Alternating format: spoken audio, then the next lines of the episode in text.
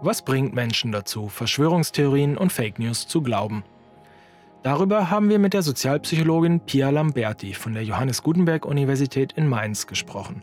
Sie hat gerade gemeinsam mit ihrer Co-Autorin Katharina Nokun das Buch Fake Facts, wie Verschwörungstheorien unser Denken bestimmen, veröffentlicht. Frau Lamberti, Sie untersuchen Verschwörungstheorien und ihren aktuellen Erfolg in unseren Gesellschaften. Welche Aspekte der Corona-Pandemie und Corona-Verschwörungstheorien sind aus Ihrer Sicht besonders bemerkenswert? Es ist eine sehr spannende Frage, welchen Einfluss Corona tatsächlich auf das Ausbilden von Verschwörungserzählungen hat. Das kann man gerade noch relativ schwer feststellen, weil natürlich die Studienlage gerade noch nicht ausreichend ist.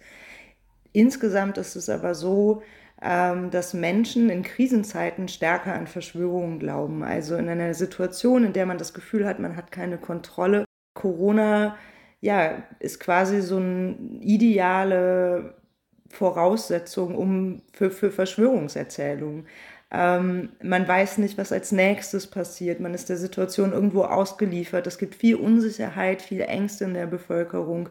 Und da knüpft das eben genau an. Wie können Sie mit Ihrem Forschungsbereich der Sozialpsychologie zu einem besseren Verständnis und Umgang der Pandemie beitragen? Ähm, der Bereich als solches befasst sich natürlich mit der Frage erstmal, warum glauben Menschen an Verschwörungen? Da gibt es eben die Kontrollverlusthypothese, die schon seit ähm, langem untersucht wird. Da gibt es dann beispielsweise Befunde, die zeigen, dass Menschen in unsicheren Arbeitsverhältnissen noch eher an Verschwörungen glauben. Ähm, Daneben gibt es Erklärungen, die zeigen, dass, ähm, oder beziehungsweise Studien, die zeigen, dass Menschen mit einem starken Bedürfnis nach Einzigartigkeit auch eher an Verschwörungen glauben, weil sie sich dadurch nochmal selbst überhöhen können. Ähm, wir haben uns das angeguckt in einer Studie. Und wie lief diese Studie ab? Gab es ein Experiment dazu? Dort haben wir ein Experiment gestaltet, äh, in dem wir Menschen mit der sogenannten Rauchmelderverschwörung konfrontiert haben. Das waren US-amerikanische Probanden ähm, und die haben gelesen, dass es in Deutschland überall Rauchmelder geben würde ähm, und dass ein pensionierter Ingenieur meint, dass die Strahlen aussenden und dass die Regierung absichtlich äh, die überall installiert, um die Menschen krank zu machen. In der einen Bedingung haben wir Menschen gesagt, dass eine Mehrheit daran glaubt und äh, die andere Gruppe hat zu lesen bekommen, dass das eine Minderheitenmeinung in Deutschland ist. Mit welchem Ergebnis? Ähm, und nun hat sich gezeigt, dass Menschen, die schon von vornherein stark an Verschwörungen glauben, auch eher der Minderheit folgen, selbst wenn es sich um eine Verschwörungserzählung handelt. Und das erklärt vielleicht auch ein wenig im Kontext der Pandemie, wieso insbesondere Menschen geglaubt wird oder warum Menschen, die eh überall Verschwörungen wittern, Menschen glauben, die im Kontrast zur gängigen ja, Wissenschaftskanon stehen, weil sie sich darüber eben auch nochmal erheben können und äh, diese Bedürfnisse darüber stillen können. Gab es weitere Studienergebnisse, auf die Sie sich in Ihrem Buch beziehen? In einer anderen Studienreihe ging es darum, wie Informationen verarbeitet werden, in Abhängigkeit davon, wer sie verbreitet. Also beispielsweise, wenn ein Experte eine Information darlegt oder ein Laie in dem Gebiet. Und Menschen haben prinzipiell einen sogenannten Expertenbias, das heißt, sie folgen eher dem Experten als dem Laien, wenn es darum geht, welche Information ist glaubwürdige. Und hier zeigt sich, dass Menschen mit einer starken Verschwörungsmentalität ähm, keinen Unterschied mehr machen zwischen Laien und Experten.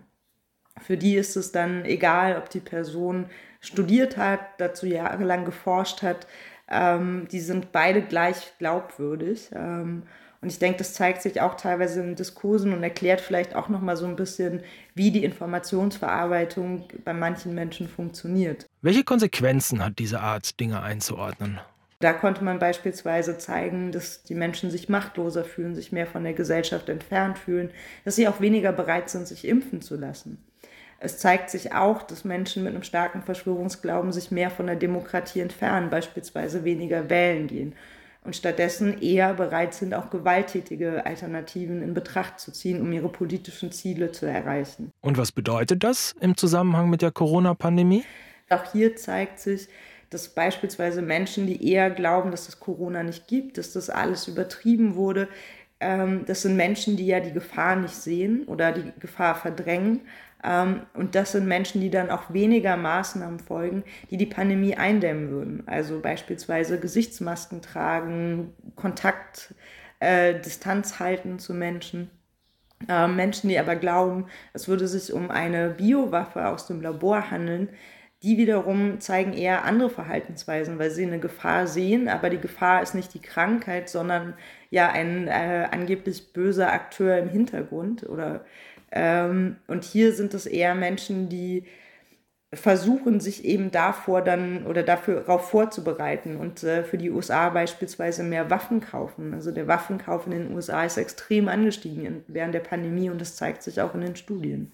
Gibt es Lösungsansätze, die stärker diskutiert werden sollten? Also der Glaube an Verschwörungen ist ein Phänomen, das findet sich überall auf der Welt. Das gab es auch schon vor sozialen Netzwerken. Ähm, in der Psychologie wird mittlerweile sogar diskutiert, ob es nicht eine evolutionäre Basis gibt. Wenn man sich anguckt, wer an Verschwörungen glaubt, ähm, muss man sich erstmal vergegenwärtigen, wie verbreitet das ganze Phänomen ist. Also es ist nicht nur eine kleine Gruppe an Menschen. Ein Drittel der Bevölkerung meint, dass es äh, ja Politiker eigentlich nur Marionetten seien von dahinterliegenden Mächten. Ähm, Im Kontext von Impfverschwörungsglauben gibt es Zustimmungswerte bis zu knapp 20 Prozent. Und es gibt nicht die Verschwörungspersönlichkeit. Also die klassischen Persönlichkeitsdimensionen der Psychologie, wie beispielsweise Offenheit für neue Erfahrungen, spielen hier keine Rolle. Ähm, auch das Alter, wenn man sich die letzten Daten von 2019 anschaut, hat keine Rolle mehr gespielt. Es gab früher Ost-West-Unterschiede, die sind mittlerweile aber so zurückgegangen, dass sich der Osten an den Westen angeglichen hat. Ähm, Männer glauben stärker an Verschwörungserzählungen als Frauen und das ist ein Phänomen, was sich verstärkt bei Menschen findet, die sich politisch als rechts selbst verorten. Ähm, aber natürlich findet es sich nicht nur da. Haben Sie deshalb dieses Thema in Ihrem Buch aufgegriffen?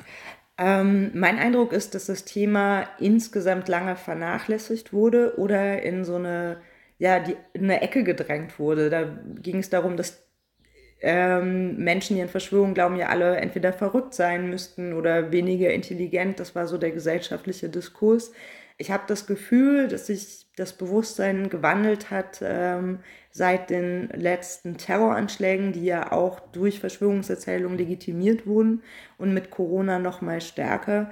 Und ich glaube, wir stehen hier eigentlich erst am Anfang der gesamtgesellschaftlichen Debatte, wie damit umgegangen werden kann, weil es ja auch oft sehr diffus ist und viel schwieriger zu greifen als viele andere Phänomene. Wahrscheinlich wird nicht jeder das Buch lesen.